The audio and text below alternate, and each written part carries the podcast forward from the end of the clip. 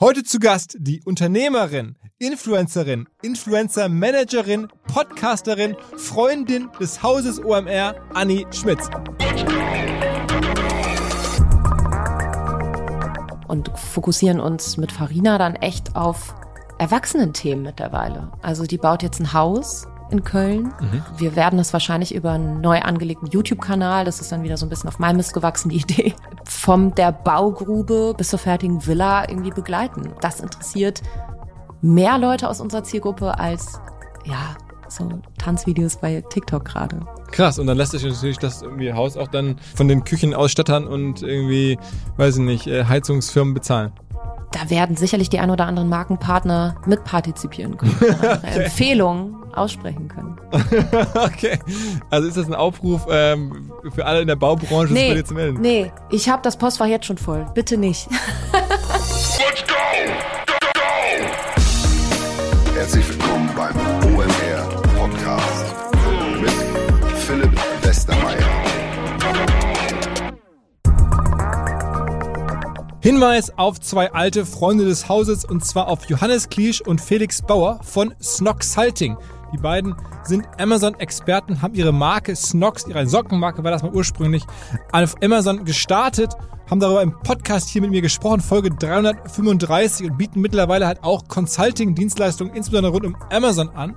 Und darauf möchte ich gerne aufmerksam machen. Also die kennen sich da logischerweise aus eigener Erfahrung sehr gut aus. Ihr könnt das nochmal nachhören in der Podcast-Folge. Die wären sonst auch nicht hier gewesen, logischerweise.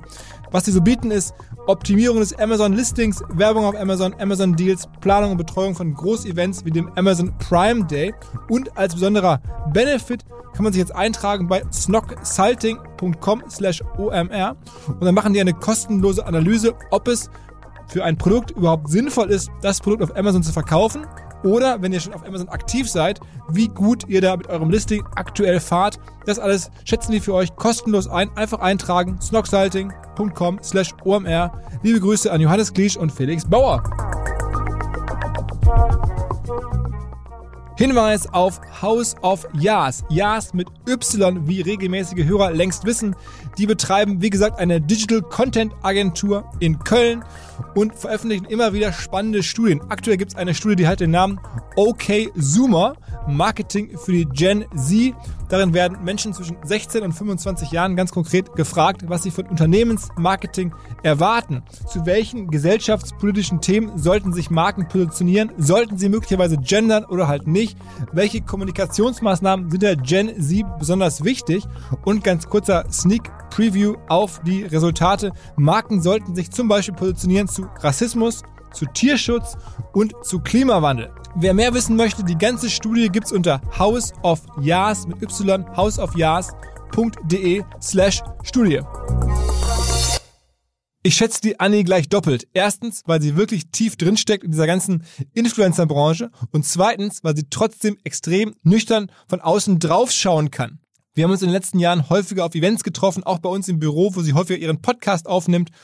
Und jedes Mal habe ich was gelernt über die Branche. Und auch in diesem Gespräch war wieder was dabei. Zum Beispiel war mir nicht klar, wie Mega-Influencer heute an Häuser kommen. Und ja, über die ganzen Jahre Podcast ist mir natürlich klar, wie viel Geld im Influencer-Game drinsteckt. Aber wenn man das so hört, wie zwei Frauen aus Köln mit vor einigen Jahren 14.000 Followern mittlerweile ein Millionen-Business gemeinsam aufgebaut haben, also Anni hinter der Kamera und ihre Partnerin, die Farina, bei Novalana Love zumindest die Partnerin, vor der Kamera und wie sie damit möglicherweise, ich habe mich nicht so richtig getraut zu fragen, auch Millionärin schon geworden ist, das ist doch immer noch mal verrückt zu hören. Wir haben uns also einmal von vorne bis hinten durch den Kosmos der Ann-Kathrin Schmitz gearbeitet. Auf geht's!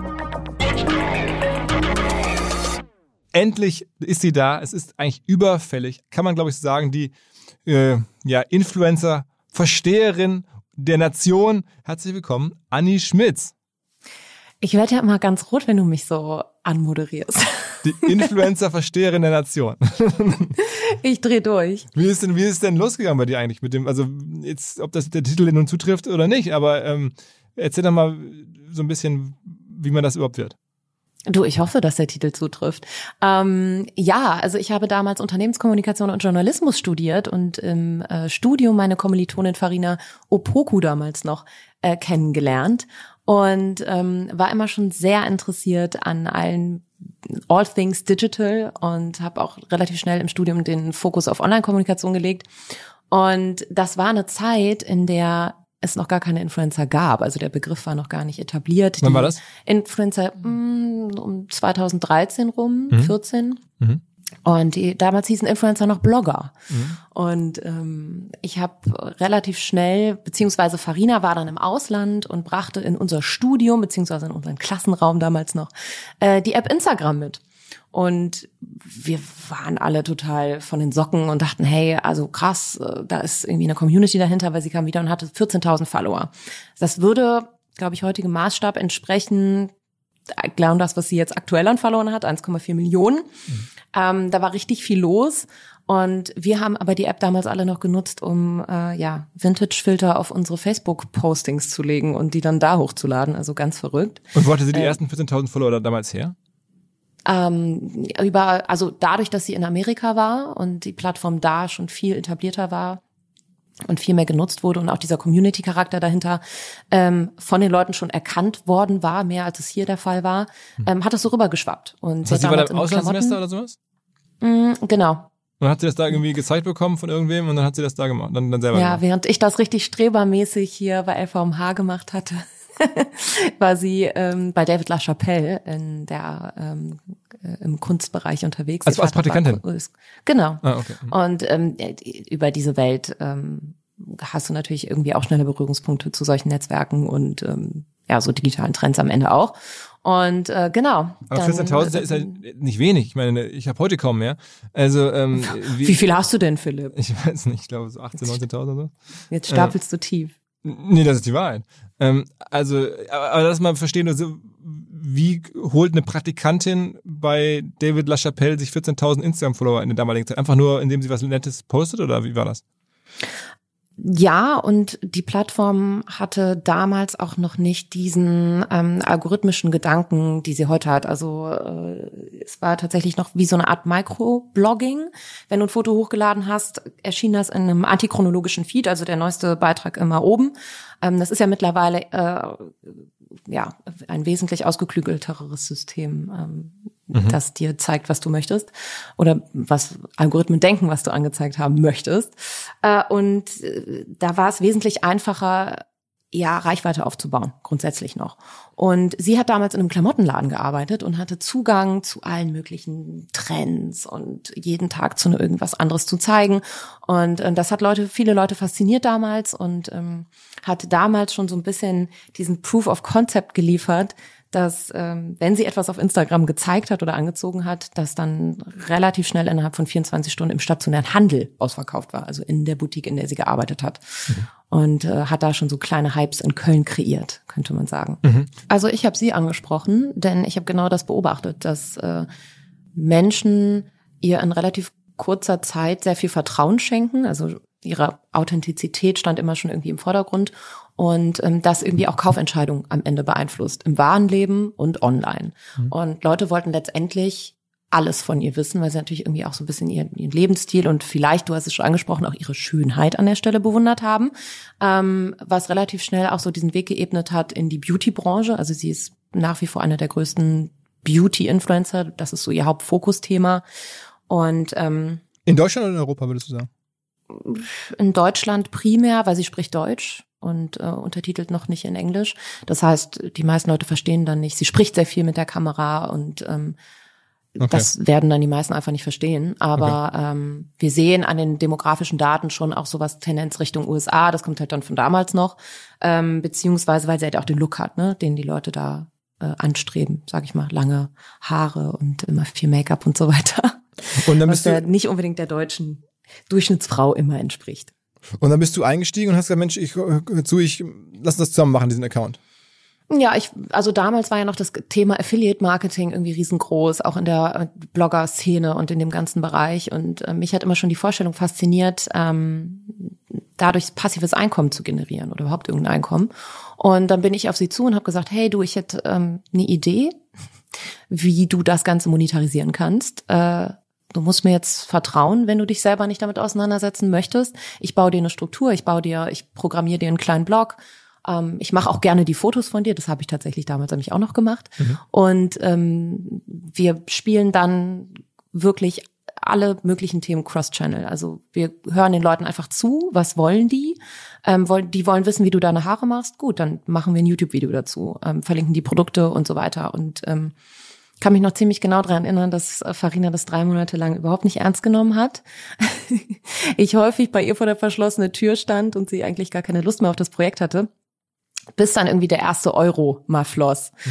Und ähm, da war sie total beeindruckt und dachte, hey, wie, wie kann das sein, dass man damit Geld verdienen kann? Und ähm, sie sagt, glaube ich, auch noch bis heute würde sie das alles umsonst machen, wenn äh, ja nicht ich als Vermarkterin und Managerin, ich mag das Wort nicht immer so gerne, aber weil wir sind natürlich auch Freunde, ähm, ja, da ein bisschen Struktur reingebracht hätte. Und jetzt, jetzt, jetzt muss man sagen, ist so ein Account, den sie hat, 1,6 Millionen oder 1,4 Millionen Follower im Beauty-Bereich, das ist dann auch mittlerweile schon ein Millionenbusiness, ne? Ja, das kann man auf jeden Fall sagen. Und das betreibt ihr zu zweit? Mm, wir haben mittlerweile zwei MitarbeiterInnen, ähm, aber eine Freelancer-Struktur, ähm, die, was ich auf, weiß ich nicht, 15 bis 20 Leute teilweise erstreckt. Ne? Also wir machen ja mittlerweile, äh, ist sie ja nicht mehr nur Influencerin, sondern irgendwie auch ja, wenn man so will, ein Star in gewissen Kreisen und ähm, macht mittlerweile große Kampagnen für Calcedonia und Testimonial-Geschichten und ja, die kann dann, konnte ich dann irgendwann natürlich nicht mehr selber fotografieren. Mhm. Also ähm, arbeiten wir da jetzt wirklich mit großen Teams über Tage hinweg an solchen Out-of-Home-Kampagnen und so weiter. Und da ist natürlich eine riesen Freelancer-Struktur am Ende dahinter. Ist denn ähm, jetzt diese Followerzahl ähm, in Deutschland nach wie vor in der Spitzengruppe Top 10? Ähm, auf jeden Fall. Also vor allem, wenn man bedenkt, dass die Followerschaft dann doch überwiegend aus der Dachregion kommt, ist das, glaube ich, für Marken äh, hierzulande mit am interessantesten, weil du einfach nicht die Streuverluste hast, wenn du mit uns arbeitest. Ähm, aber grundsätzlich gibt es natürlich mittlerweile auch wesentlich größere Accounts noch, die dann aber auch andere Themen behandeln. Aber so im Beauty-Bereich ist das äh, in Deutschland immer noch Spitzenklasse. Und, und, und wo das größte ist Fashion wahrscheinlich, oder, oder dann, dann noch Sport. Fußball, Fußballer und so, ne? Also die größte Influencerin ähm, in Deutschland ist Pamela Reif mit, boah, ich glaube 3,6 Millionen Followern mittlerweile. Und dann, die Fußballer haben natürlich noch mehr, also jetzt so Mesut Özil und Toni Kroos und sowas, ne? Ja, aber würdest du die als Influencer bezeichnen? Nee, in dem Sinne nicht, ne? Klar, die sind Fußballer. Ja. ja. Okay. Okay, also das heißt, ähm, dann ist es schon, schon, schon recht groß. Ähm, und das, seit wann ist das ein Millionenbusiness? Seit 2017 kann man sagen, ähm, ich würde, ich würde behaupten, kann ich natürlich jetzt nicht äh, für die gesamte Branche sprechen, aber bei uns war so das Peakjahr 2017. Da hat man gemerkt, da kann man ganz andere Summen verhandeln. Da haben Marken mittlerweile verstanden, wie das konvertieren kann im besten Fall. Und das war so das Jahr, wo ich behaupten würde, dass das Influencer Marketing äh, nochmal richtig Fahrt aufgenommen hat, auch was das ganze, den ganzen Media-Budget-Bereich angeht. Und seitdem läuft das eigentlich konstant. Also wenn man sich Zahlen, Daten, Fakten anguckt, dann steigt es tendenziell sogar noch. Ähm, bei uns läuft es aber seitdem ja konstant auf einem Level. Und mit wie vielen verschiedenen Partnern kann man da arbeiten, so über ein Jahr verteilt? Also sind das dann eher so zehn große Partner oder habt ihr mittlerweile macht ihr 200 verschiedene Deals? Mit ja, wir hatten immer das große Glück, dass wir, also wir gehen da vielleicht auch ein bisschen anders ran als alle anderen mm, und hatten dadurch, dass wir sozusagen Early Adapter waren der ganzen Geschichte und seit Tag eins irgendwie diese Branche auch so ein bisschen mitbestimmt, kreiert und geformt haben, ähm, immer das große Glück, dass wir noch nie in der gesamten Karrierelaufbahn von Farina äh, proaktiv auf irgendeinen Werbekunden zugegangen sind, sondern sie hat einfach immer sie hat gelebt, könnte man sagen. Und hm. in ihrem Leben finden natürlich verschiedene Dinge statt. Ne? Also von Beauty äh, bis über Fashion, aber auch, die braucht auch einen Handyvertrag, die hat auch eine Versicherung im Zweifel. Und äh, da Leute sich letztendlich wie so ein Reality-Format für alle Bereiche ihres Lebens interessieren. Ähm, und sie auch bereit war, eigentlich das Allermeiste, teilweise auch private Sachen zu teilen, ähm, habe ich sie damit auch erstmal einfach loslaufen lassen, so ein bisschen. Und ähm, die Partner kamen dann von ganz alleine, weil die natürlich darauf aufmerksam geworden sind, hey, äh, Farina Novalanalov benutzt unsere Versicherung oder unsere Produkt oder hat einen Handyvertrag bei Vodafone. Ähm, vielleicht macht es Sinn, mit denen mal irgendwie zu telefonieren. So, was machen die da eigentlich? Und so ging das immer ähm, relativ schnell in ja sehr langfristige Partnerschaften über weil wir aber auch sehr loyal unseren Kunden gegenüber sind und ähm, natürlich damit auch Farina sehr authentisch ist nach außen. Wir haben teilweise mit Barbour, die Beauty machen, ähm, mit Calcedonia, die Fashion machen, die Sportfashion machen, Bikinis machen, die die ersten waren, die so ein bisschen auch auf das Thema Plus Size aufgesprungen sind, seit vier, fünf Jahren ähm, immer wieder Jahresverträge mhm. und ähm, würden das natürlich auch gerne so beibehalten. Ähm, denn ja, also ich glaube, ein zu verrückter Markenmix äh, nach außen hin ähm, trägt das Projekt dann irgendwann nicht mehr. Mhm. Und ist es so, dass äh, ihr mittlerweile auch eigene Produkte äh, entwickelt? Also ich hatte vor kurzem einen Podcast hier mit mit den äh, mit Julian und, und Chris von About You, die haben erzählt, es geht immer mehr in diese, diese Creator-Richtung. Also dass jetzt irgendwie Farina oder ihr dann gemeinsam auch irgendwie ja Cremes oder andere Beauty-Produkte selber mitgründet. Ist sowas bei euch auch irgendwie die Entwicklung?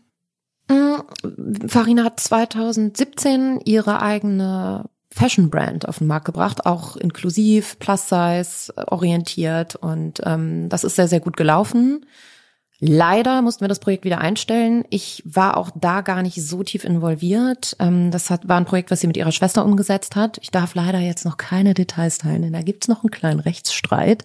Ähm, deswegen darf ich da nicht viel mehr zu erzählen. Aber das Projekt ist auf jeden Fall eingestampft worden. Das lief aber sehr, sehr gut. Und das ist auch nicht daran gescheitert, dass äh, die Umsatzzahlen am Ende nicht gestimmt haben. Aber ähm, das ist auf jeden Fall was, was wir im Spätsommer dieses Jahr, diesen Jahres nochmal angreifen vor allem Co-Creation-Geschichten mit Marken, das lässt sich immer tendenziell schneller umsetzen. Das heißt, man nimmt ein bestehendes Produkt, verbessert es, designt es irgendwie um und ähm, bringt das irgendwie in einer anderen neuen Form, in besser, äh, im besten Fall in einer verbesserten Form nochmal auf den Markt. Ähm, das funktioniert sehr, sehr gut mit Influencern, aber natürlich, du hast recht, also genau das, was äh, Julian und Co. schon erzählt haben werden. Und About You ist da ja ganz vorne mit dabei. Wir haben damals die auch bei der Fashion Brand als exklusiven Online-Retailer mit dabei gehabt. Das heißt, sie durften ähm, die Klamotten ein Jahr lang exklusiv irgendwie als einziger Online-Partner mit vermarkten und ähm, die sind da sehr umtriebig.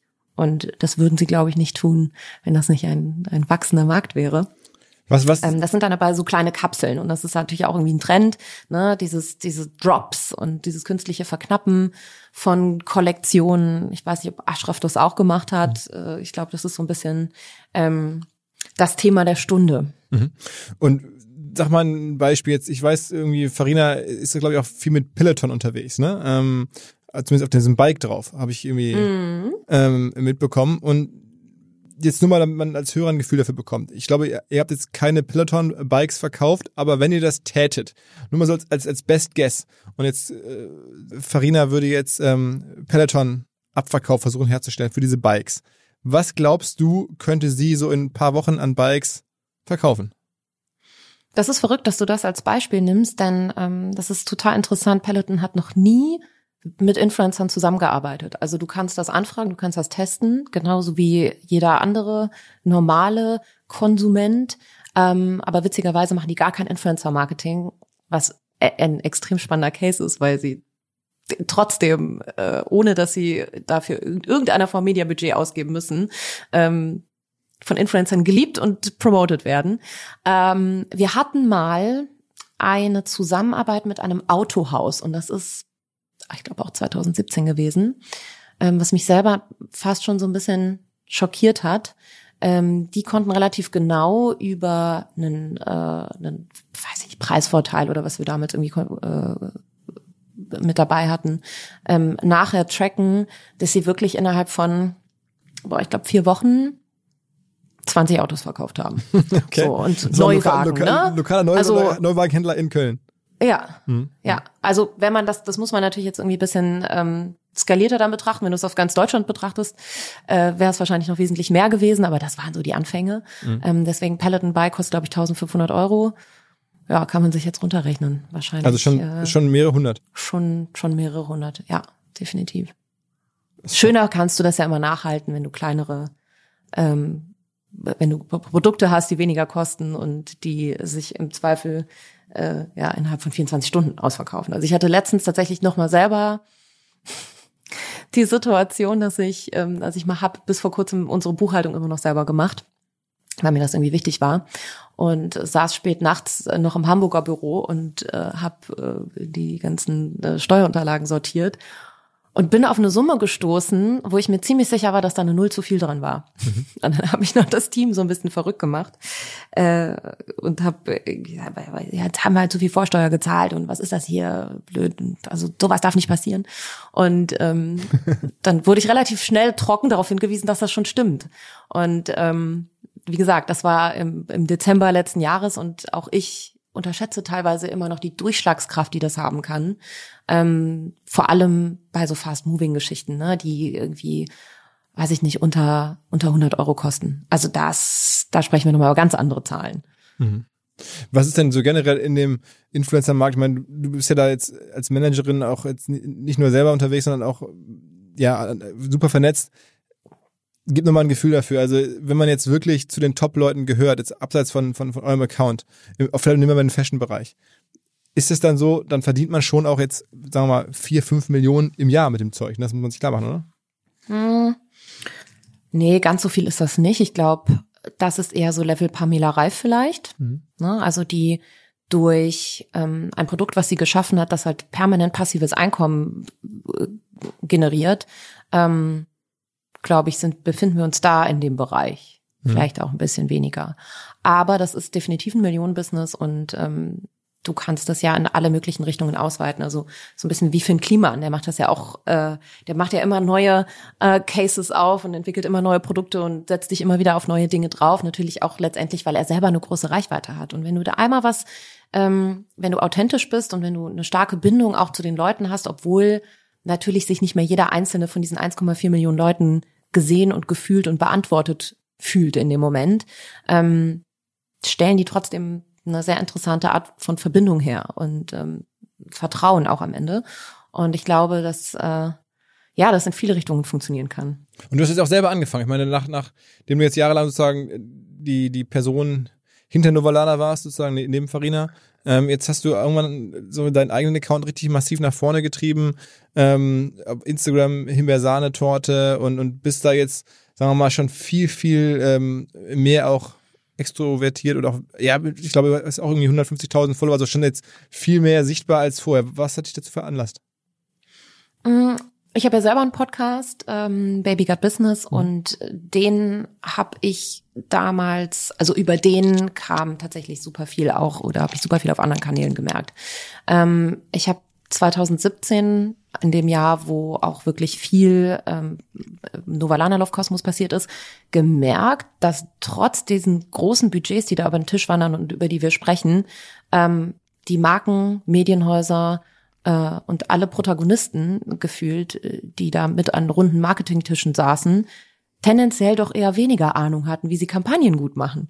Und ähm, ich hatte bis dato dann schon einige Jahre auf dem Buckel und habe ja irgendwie diese Branche so ein bisschen von Anfang an mitbegleitet und habe gemerkt, äh, dass sie Hilfe und Beratung brauchen und habe dann selber noch mal angefangen ähm, Workshops zu geben, ähm, primär damals erstmal um ja, die Zusammenarbeit für uns zu erleichtern, also dass die für, für, für Influencer ein besseres Verständnis bekommen am Ende, ähm, dass sie aber auch wiederkommen. Ne? Also dass sie nicht nur einmal Geld bei uns lassen im Zweifel, sondern ähm, sich A gut beraten fühlen und B den bestmöglichsten Output äh, generieren. Ähm, so dass ich gesagt habe, so ich muss, ich muss jetzt auch einfach irgendwie mit Beratung anfangen. Und um das bekannt zu machen, habe ich den Podcast ins Leben gerufen und dachte so, hey, ich muss wahrscheinlich mit ein bisschen Wissen in Vorkasse gehen, damit man mir auch glaubt, dass ich das, äh, dass ich, dass ich tauge als Beraterin beziehungsweise irgendwie so ein bisschen ähm, ja verargumentieren kann, warum man mit mir arbeiten sollte oder sich von von mir und meinem Team beraten lassen sollte. Ja, und das hat scheinbar ganz gut funktioniert. Und mittlerweile ist eher der Podcast so der der Hauptkanal und die Beratung schaffe ich nur noch sehr, sehr, sehr, sehr selektiv. Das heißt, du machst eigentlich Instagram nur, um den Podcast nach vorne zu bringen, so ein bisschen? Mm, ja, tatsächlich auch, weil es mir Spaß macht. Meiste, die meiste Zeit. Du weißt ja wahrscheinlich selber, wie anstrengend es sein kann. Mhm. ähm, du bist ja auch noch nicht so lange äh, mit deinem Gesicht im Bereich präsent, würde ich, würde ich mal behaupten. Ne? Zwei Jahre oder so. Ja, auf, ohnehin auf eine andere Art, ne? Aber ja, ja, ja. ja. Und ähm, ja, hab's mir zur Aufgabe gemacht, äh, ja, da mich auch so ein bisschen für Frauen einzusetzen, für Frauen, die irgendwie Bock haben, äh, beruflich weiterzukommen, ähm, Motivation zu verbreiten. Und ähm, das sind so meine Herzensangelegenheiten auf meinem eigenen Account, der äh, rudimentärst monetarisiert ist. Also aber es sind auch schon so die, gar nicht. Aber es gibt auch schon so die, die typischen ähm, Influencer-Bilder von dir. Ich weiß ja so, wenn du so manchmal mit so durchaus ausgewählten Klamotten durch so Straßen läufst und Fotos da erscheinen, die du auf jeden Fall nicht selber gemacht haben kannst, weil so lange Arme kann keiner haben, ähm, dann hat man schon das Gefühl, okay, das ist jetzt auch schon so ein bisschen in die, in die Fashion-Richtung und so, das kommt schon, ne? Ja, aber eher, weil ich mein Instagram als ähm, meine digitale Visitenkarte betrachte, ne? Und ähm, die Qualität am Ende äh, der Fotos und Videos. Also ich kann mich ja nicht bei Marken und Medienhäusern hinstellen und sagen, hey, ihr habt das so und so zu machen und dann selber äh, entweder gar nicht da aufzutauchen oder irgendwie mit schlechter Qualität. Also es ist schon ein bisschen eher wieder in die strategische Richtung zu zeigen, ähm, so sieht halt auch Branding aus, beziehungsweise sieht Personal Branding aus, was auch immer wichtiger wird. Aber warum und, heißt denn das Ding ähm, dann Himbeer-Sahnetorte? Das ist für mich so ein, so ein Name aus, aus der Yuppie-Welt von vor, weiß ich nicht, zehn Jahren. Warum hast du dich so genannt? ähm, ja, der, ich habe den Moment verpasst, um das Ganze irgendwie prof zu professionalisieren. Mir fällt auch bis heute ehrlich gesagt kein coolerer Name wie, ein. Wie wär's mit Anni Schmitz äh, oder so? Ja, aber es glaube, es gehört äh, tatsächlich zu ein bisschen zu meiner selbstironischen Art, mit der Branche umzugehen, den nicht zu ändern. Also Farina hat mich da auch schon sehr häufig gelüncht. Ähm, ab einem gewissen Zeitpunkt äh, war der Name aber schon in aller Munde. Und wenn man ganz runter scrollt, also er kommt ursprünglich daher, dass es mein allererstes Foto ist auf Instagram. Bis heute. Also man kann noch äh, diese tausend noch was Bilder runterscrollen. okay. Und es ist eine, ein Stück Himbeersahnetorte, das ich damals einfach mal schnell äh, eben mit einem Vintage-Filter versehen wollte und dann bei Facebook hochladen wollte. Und das hat sich, hat sich nie geändert. Okay. Aber es gibt ja auch den offiziellen Baby Gut Business Account, wenn man es ein bisschen förmlicher haben möchte. okay, okay, aber okay. Also ich meine, als Visitenkarte, weil du es gerade sagst, deswegen wundert mich das. Das ist ja irgendwie. Ja, aber Instagram wurde ja nicht für Marken gemacht und für digitale Visitenkarten, sondern am Ende für Menschen. Und ich glaube, dass es ein, ähm, dass es was transportiert, wenn man sich selber nicht zu ernst nimmt und trotzdem irgendwie einen professionellen Auftritt pflegt. Mhm, mh, mh. Und sag mal, du hast vor kurzem hast eine Umfrage gemacht, ähm, ob man für deinen Podcast oder generell für Podcasts auch bezahlen würde. Das war ziemlich ernüchternd, oder? Es geht. Also bei der Umfrage haben, na, meine Story gucken so um die 40, 50.000 Leute.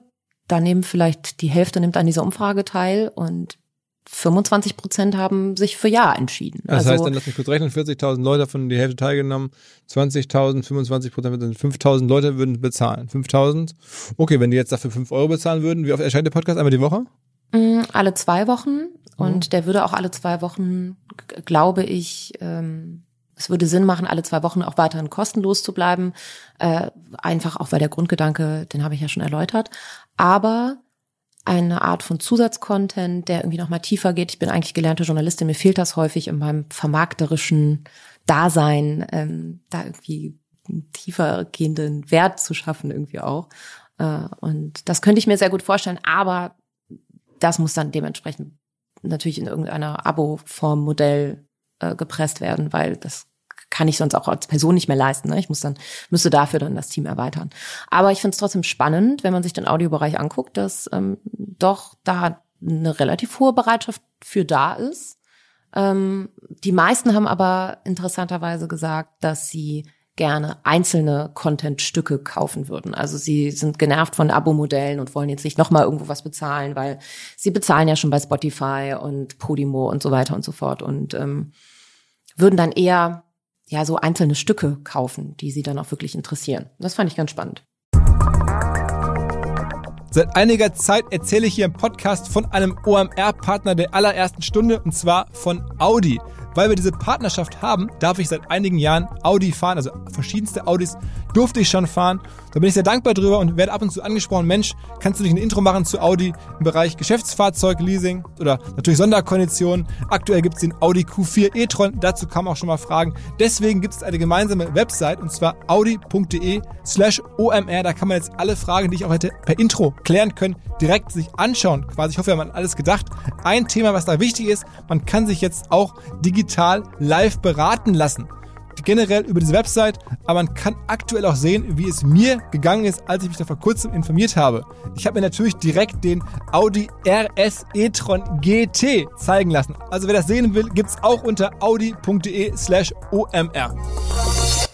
Und du hast mir erzählt, dass im äh, Sommer jetzt auch eigene Produkte kommen, also von dir, Co-Creation mit Himbeersahntorte. Ist das wahr?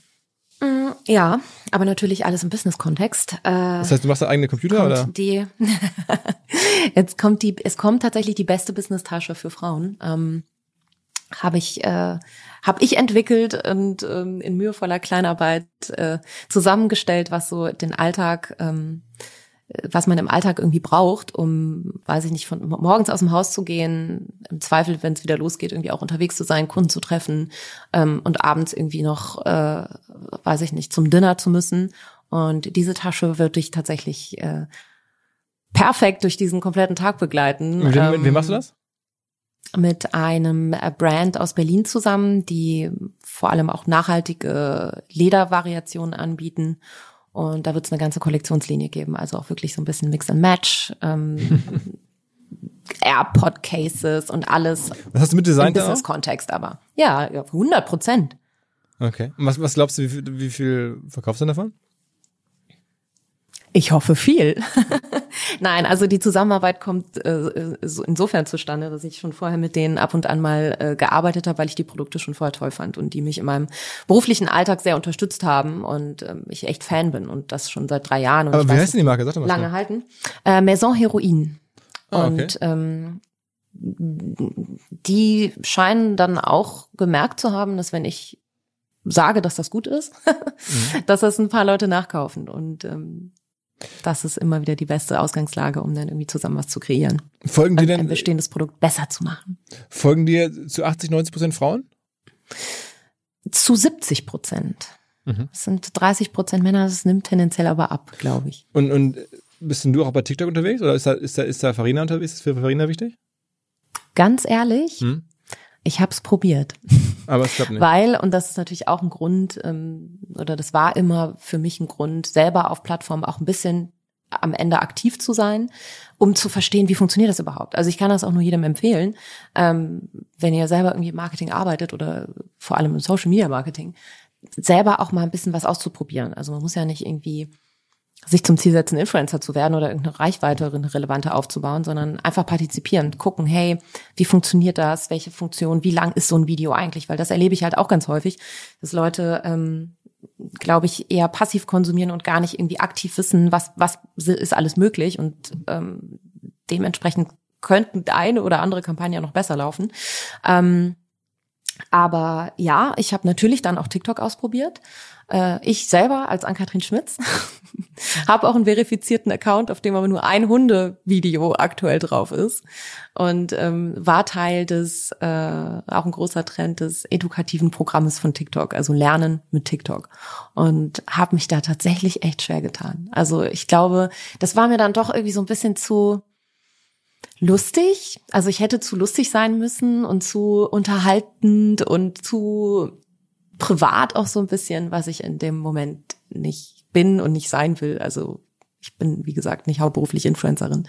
Deswegen ähm, habe ich das leider den Vertrag mit TikTok wieder kündigen müssen. Aber ähm, das ist ein tolles Programm, das läuft weiterhin und das ist auf jeden Fall auch da ein Trend. Ne? Also auch edukative Inhalte irgendwie in den Vordergrund zu stellen und Leute zu finden, die da über Business sprechen und ähm, Erfahrungen teilen, vor allem viel Motivation irgendwie mitbringen, um junge Leute da irgendwie mitzunehmen. Und ja, Farina tut sich auch schwer. Wir tun uns beide schwer mit TikTok. Also wir Aber ist- verstehen ist- das. ist das nicht für Farina auch gucken eine- da natürlich hin, aber ähm, Aber ist, Ja. das, ist das nicht ein, auch so ein geschäftliches Risiko für Farina, dass jetzt irgendwie das Thema immer größer wird und sie da nicht äh, ausreichend relevant ist?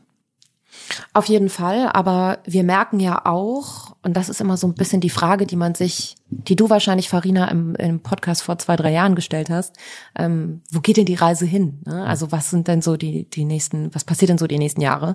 Und in der Tat merken wir halt sehr stark, dass die Zielgruppe, die wir damals hatten, einfach mit uns mitgealtert ist.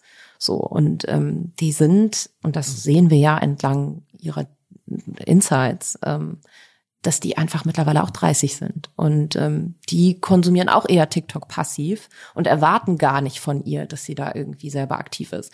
Es würde insofern natürlich ein nachhaltigeres Geschäftsmodell sein, weil sie dann da irgendwie eine jüngere Zielgruppe erreicht und so weiter.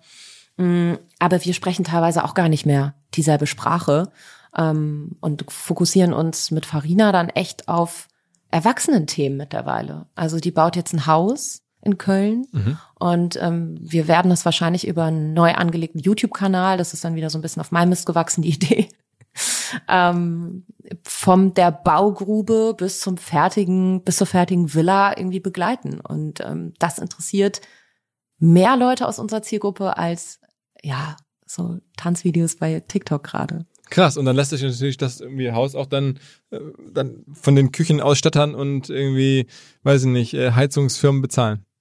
Ähm, ja, also das ist jetzt noch nicht direkt in Planung. Wie gesagt, da steht aktuell eine Baugrube, aber ähm, da werden sicherlich die ein oder anderen Markenpartner mitpartizipieren können und ähm, ja, die okay. Empfehlungen aussprechen können. okay. Also ist das ein Aufruf ähm, für alle in der Baubranche, nee, sich bei dir zu melden? Nee, ich habe das Postfach jetzt schon voll. Bitte nicht. Ach so, weil es, weil es schon Ich habe schon seit seit es seit es online ist, ist bei mir schon wieder mein Management Pass äh, äh mein Management Postfach äh, quillt über. Also es ja. ist ja kein Aufruf, aber habt ihr mal gehört da draußen. Aber das heißt, es ist jetzt schon wirklich so, dass, dass ähm, ich, sich jetzt schon die berühmten, dann weiß ich nicht, Fertighausanbieter oder Küchenhersteller sowas bei dir melden? Ja, ja, also das läuft schon seit drei Wochen, seit Farina das einmal laut gesagt hat im Internet, ist, ist das, steht das Aber Postfach das heißt, und das Telefon nicht mehr still. Es ist ja schon ganz cool zu sehen, dass auch die Marken so schnell sind, zu sehen, ah, okay, da tut sich was, ähm, da machen wir sofort ein Angebot. Oder sind das dann Agenturen, die sich melden? Oder, oder ich meine, wir haben ja vor kurzem hier auch, ich glaube, für Fibrockhaus ne, ähm, einen Hinweis gegeben, eine Fertighausmarke. Ist dann der Marketingverantwortliche dann irgendwie direkt an Farina dran oder wie kriegen die ja sowas so schnell mit?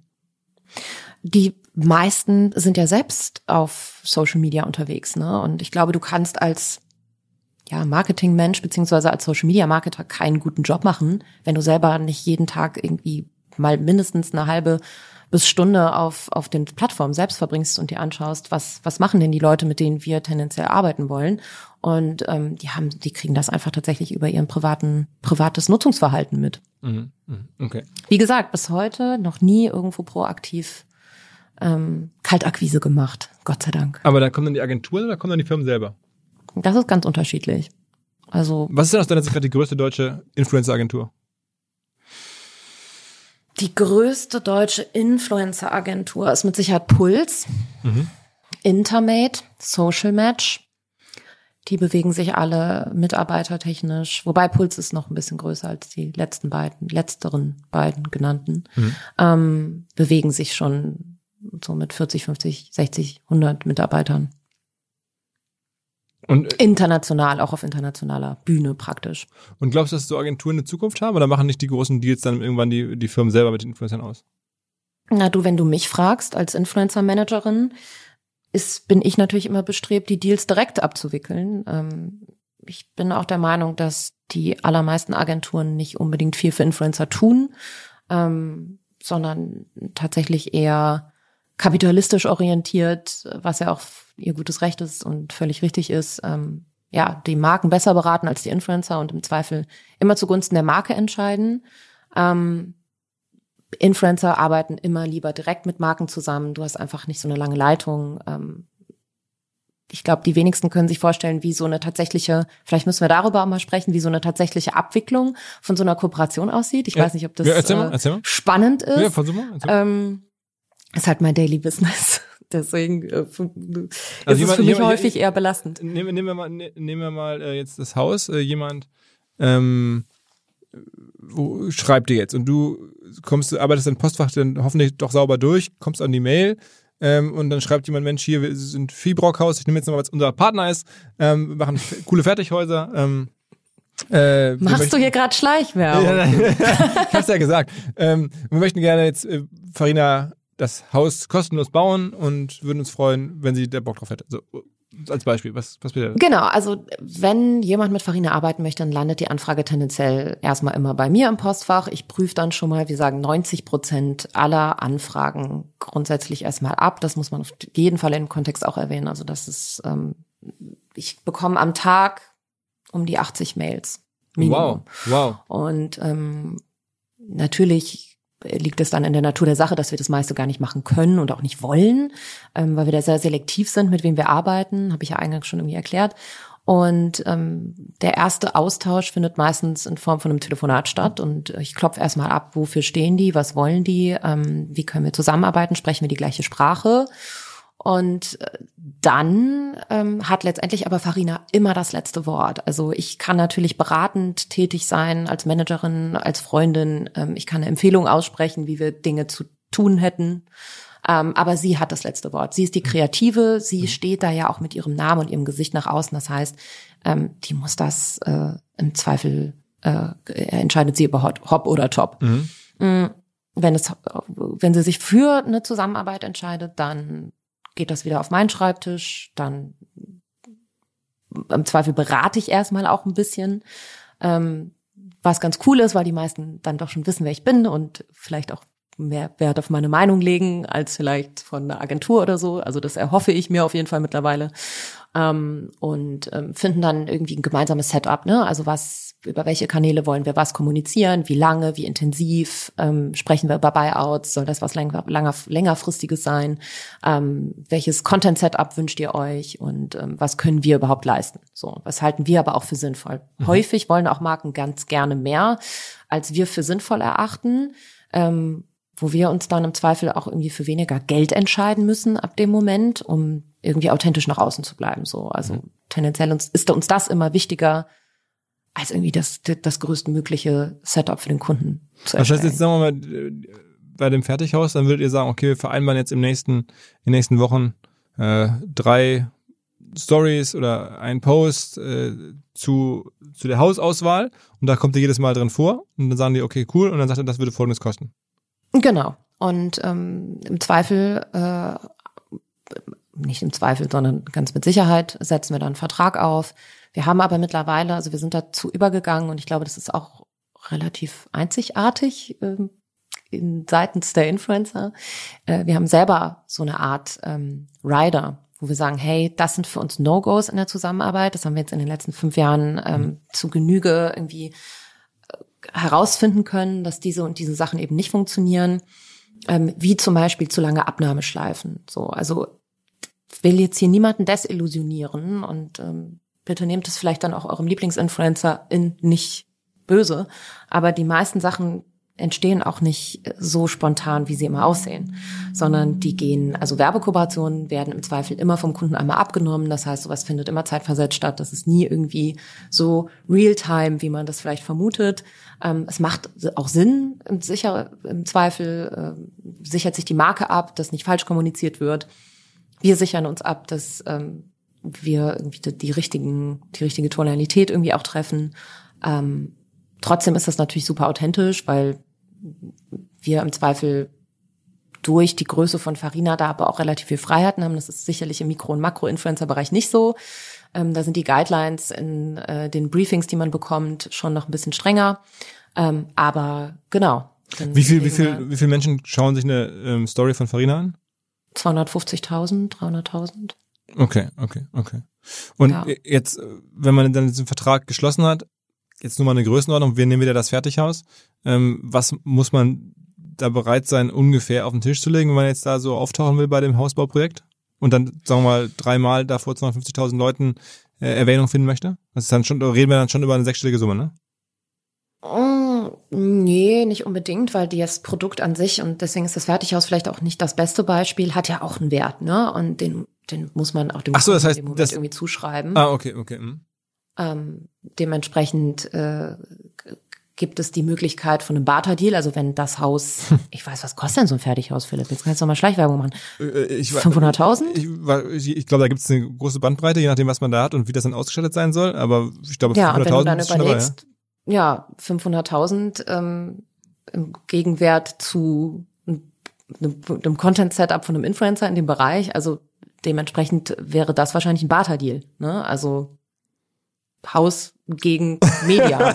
okay, okay, nicht schlecht. Ich, ich glaube, ich, jetzt wo wir so viel Ja, das ist ja total unrealistisch. Ne? Ja. Also jetzt müssen wir auch mal, da, da müssen wir bei der Wahrheit bleiben. Das ähm, glaube ich nicht, dass ein Fertighaushersteller da so einfach mitmachen würde. Ähm, ich, glaub, ich glaube, dass wir kein Fertighaus bauen wollen, aber ich, ich bin gerade nervös, weil ich glaube, die Firma, ich der gerade Fieberhaus genannt, die, die machen Massivhäuser, sind nicht so ein Zwischending zwischen Fertighaus und und Neubau. Also nur nochmal, weil es ja auch wirklich ein Kunde ist und jetzt ich selber gerade merke, ähm, das Thema nimmt Dünnes hier, Eis. Ja, das Thema wird hier gerade immer größer.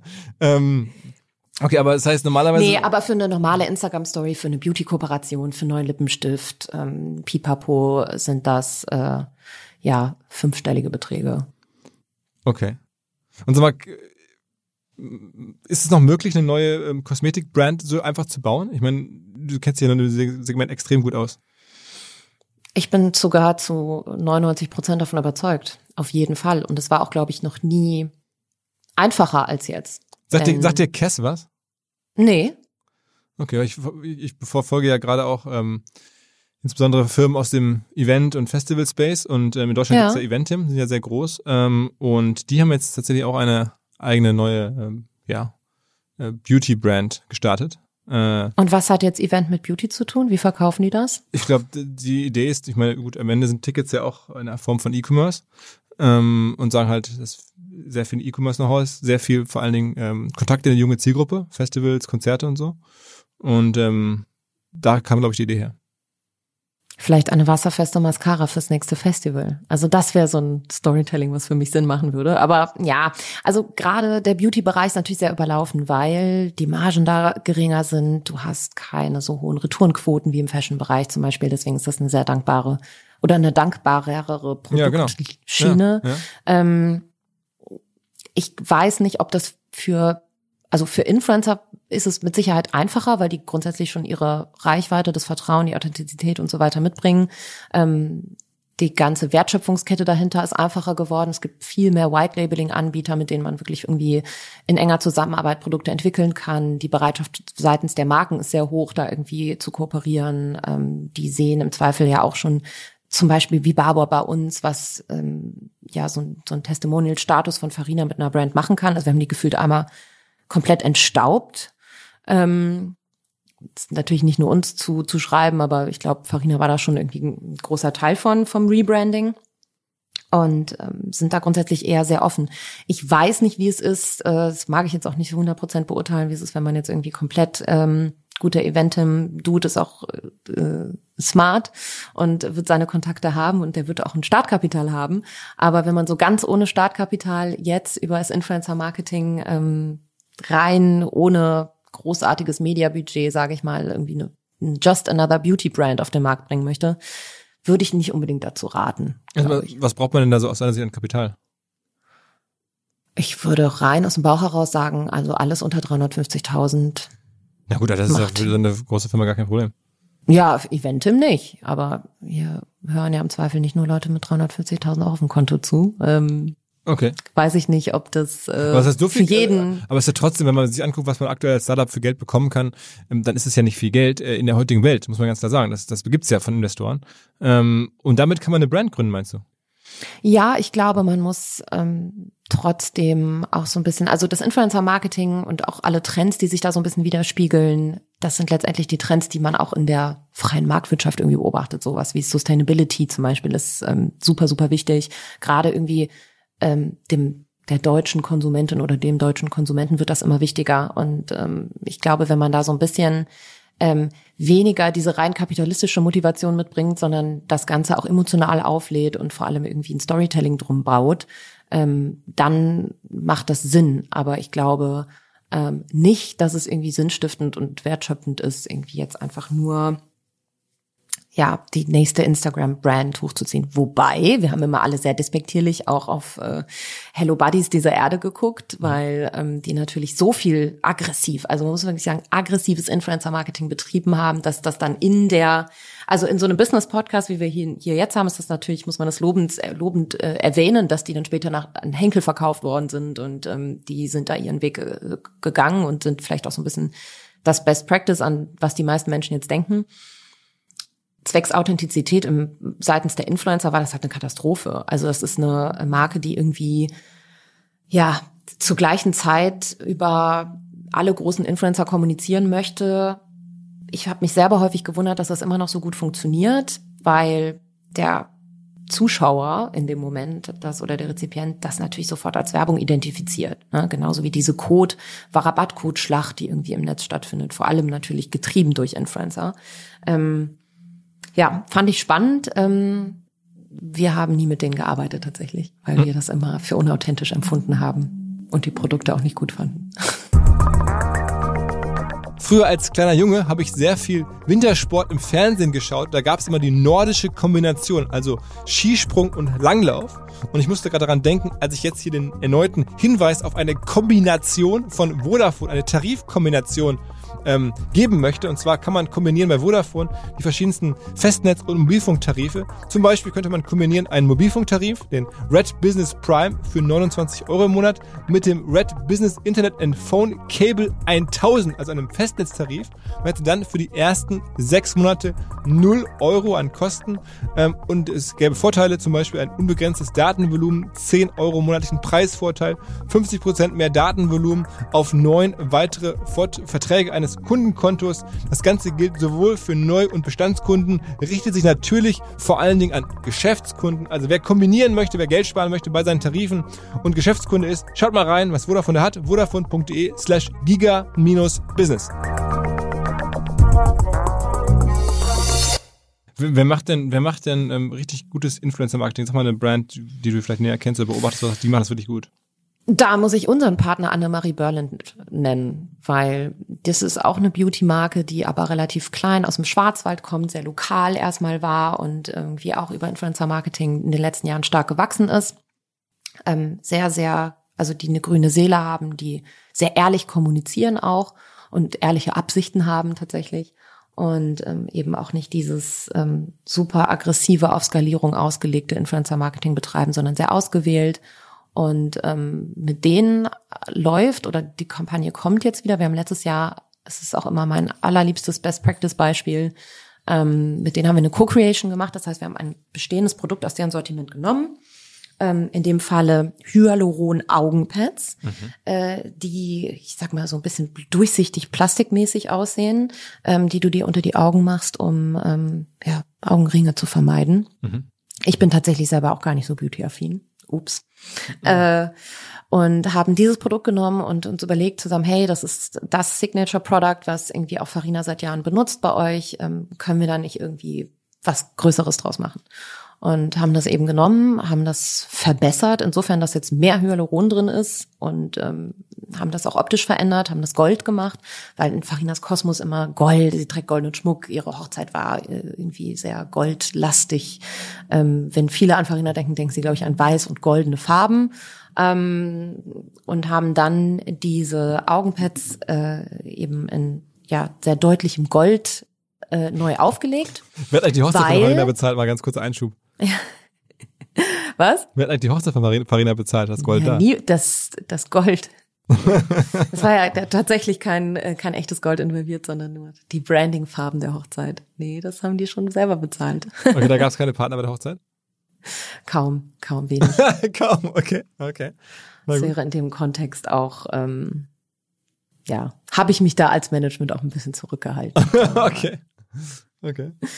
Ähm, obwohl das natürlich auch ein Vermarktungsansatz ist. Und gerade so emotionale Themen, ne, das funktioniert natürlich immer besonders gut ähm, oder kommt besonders gut an.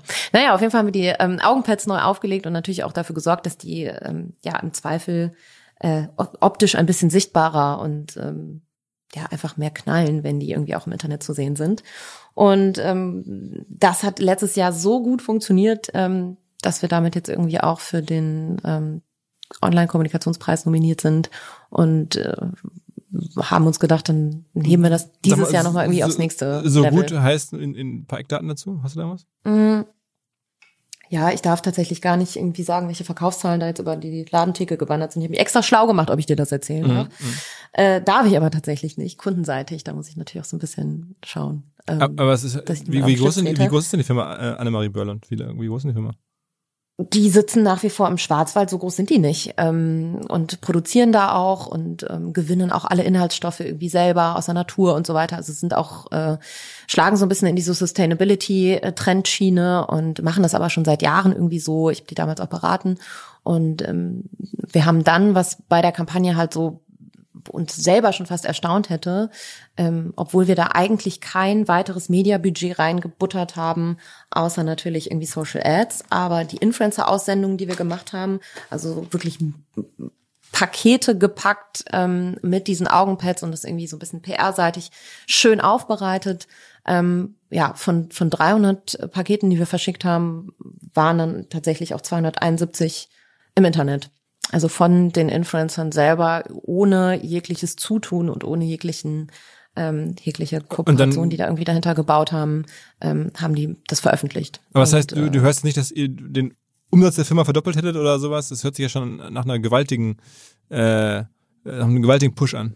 Wir haben auf jeden Fall die Kanäle, und das kann ich ja so sagen, weil man das auch nach, von außen irgendwie nachhalten könnte.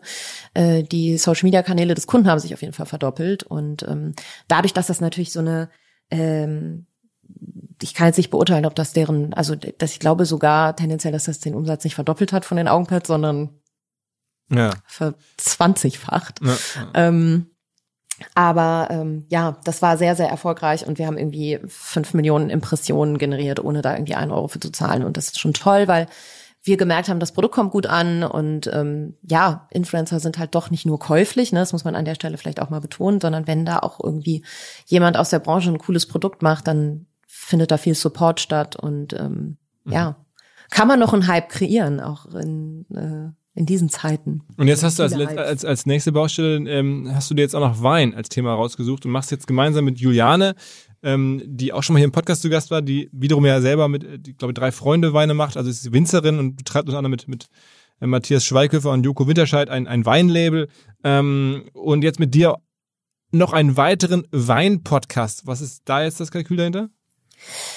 Das ist mein Herzensprojekt. Ich brauche manchmal auch so ein bisschen was, was mir einfach nur Spaß macht, was nicht tendenziell und ich einfach gute Freundin. nur Business getrieben ist. Ähm, ich trinke privat gerne Wein. Meine Rolle in der Konstellation ist auch eher der ähm, der Mensch, der die dummen Fragen stellt. So obwohl Jule immer sagt, es gibt keine dummen Fragen zu Wein. Und wir wollten das Thema einfach irgendwie mal so ein bisschen, weil wir dachten, hey, das passt auch ganz gut in die Corona-Zeit, ähm, lokaler Anbau, äh, Nachhaltigkeit und ähm, auch so ein bisschen zeigen, dass Wein auch jung und spaßig sein kann. Und jetzt ist aber tatsächlich irgendwie das Projekt auch ein bisschen größer geworden. Ich brauche natürlich auch immer für meine Kunden coole Cases und ähm, überhaupt irgendwie so ein bisschen was, was man draußen kommunizieren kann, was gut funktioniert. Und ähm, für den Wein hat das extrem gut funktioniert letztes Jahr, diesen Podcast ins Leben zu rufen. Äh, ich glaube, da hat die gesamte deutsche Weinbranche so ein bisschen von profitiert, weil unser Auftrag oder unser äh, Bildungsauftrag in dem Moment äh, hinsichtlich des Weins war, irgendwie zu sagen, hey, deutsche Weine sind irgendwie cool und sexy und die können gut schmecken. Man muss nicht immer irgendwie so ein fancy Wein aus dem Ausland trinken. Wie viele Leute ähm, arbeiten eigentlich insgesamt für dich? Weil du sagst irgendwie jetzt, du hast jetzt ja Farina oder eine Volana Love, dann hast du deine Agentur, dann hast du die verschiedenen Podcasts. Wie viele Menschen hast du so, die fest für dich arbeiten? Boah, ich habe dieses Jahr nochmal echt viele Leute, also echt an einige nochmal eingestellt. Also ich glaube, es sind jetzt mittlerweile so acht. Okay. Auf verschiedenen Projekten. Und ähm, das reicht mir persönlich aber auch. Also ich bin gar nicht unbedingt der Typ, der so viele Mitarbeiter äh, koordinieren möchte jeden Tag.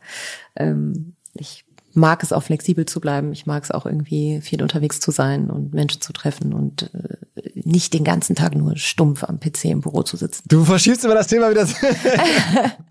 okay, okay. Aber was, was machst du in zehn Jahren? Hm, ich hoffe, dass ich den Podcast noch sehr lange weitermachen kann. Ich hoffe, dass ich noch sehr lange ähm, auch in meiner Branche äh, ja mich stetig weiterentwickeln kann. Auch mir fällt das manchmal nicht schwer. Es gibt so einen ganz witzigen Instagram-Account, dem es sich äh, lohnt zu folgen. Ähm, äh, Work in Social Media, äh, die das ganz äh, meme, meme-technische immer nett irgendwie aufbereiten. Äh, dass es doch auch, äh, du hast halt nie ausgelernt, ne? Also jeden Tag passiert was in dieser Welt. Jeden Tag kommen neue Features. Ähm, auf allen möglichen Plattformen passiert immer irgendwas und äh, da up to date zu bleiben, ist so ein bisschen ja, mein, mein Anspruch und muss mich praktisch jeden Tag selbst irgendwie weiterbilden, gucken, was passiert, ähm, ja, und schauen, dass ich irgendwie meine eigenen Geschäftsmodelle stetig transformiere und dementsprechend anpasse. Vielleicht habe ich aber auch ein Weingut, ne? Okay. Mulane, müssen wir mal gucken. Vielleicht ist das ja auch eine Idee.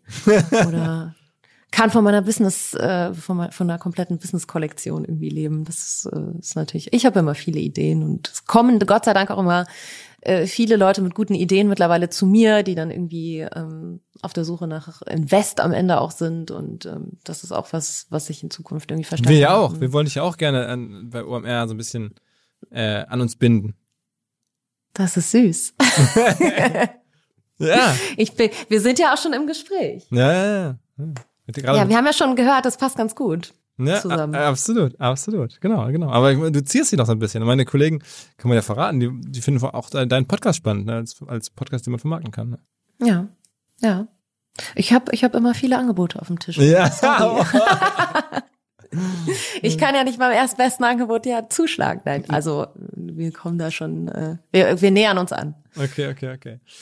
Na gut, Anni, ähm, ich glaube, es war eine Rundreise, äh, etwas launig und ähm, hoffentlich trotzdem lehrreich durch äh, das Leben einer Influencerin, Influencer-Managerin, ähm, der Influencer-Versteherin der Nation, habe ich gesagt. Ähm, ich hoffe, das können die Leute äh, jetzt bestätigen. Du hast abgeliefert. ja, und wer noch mehr will, ne, der muss halt Baby Got Business ähm, hören. Äh, ne, hören, unbedingt. Und folgen. Und folgen. Genau. Und ansonsten Himbeersahnetorte. Das liebst du, ne? Das findest du witzig, dass das immer noch so. Du kannst gerne mal einen Vorschlag machen, wie wir den Account umbenennen. Ja, ich, aber Anni Schmitz ist mir zu langweilig. Ja, aber Himbeersahnetorte, also das, da dachte ich mir, hä? Ist das wirklich der richtige Account? Das, das klingt so wie, wie früher bei, weiß ich nicht, bei Yappi oder bei den ganzen Dingern, wo man so früher war. Du, ich schäme mich ja auch immer ein bisschen, aber seit, ähm, und das war auch so ein, so ein, so ein Goal äh, letzten Jahres, äh, die W&V so ein komplettes ähm, Porträt über mich äh, gemacht hat ähm, und das Titelbild ein Stück Himbeer-Sahnetorte war, war das Kind spätestens da in den Brunnen gefallen. Also jetzt kann ich es auch nicht mehr ändern. Wenn das jetzt so in der W&V steht, dann ist es jetzt einfach so. Ja, klar, dann ändern wir. ist doch auch eine schöne Anekdote. Ja. Na gut, okay. Danke dir, Anni. Ja, bitte, bitte. Liebe Grüße nach Köln. Liebe Grüße nach Hamburg. Mach's gut. ciao, ciao, ciao. Am Ende dieses Podcasts spreche ich häufiger über die Hamburg Media School.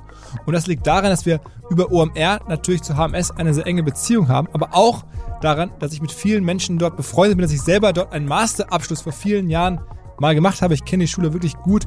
Die HMS, muss man wissen, ist ein Teil der Uni Hamburg. Man bekommt als HMS-Absolvent auch einen Abschluss ähm, der Uni Hamburg.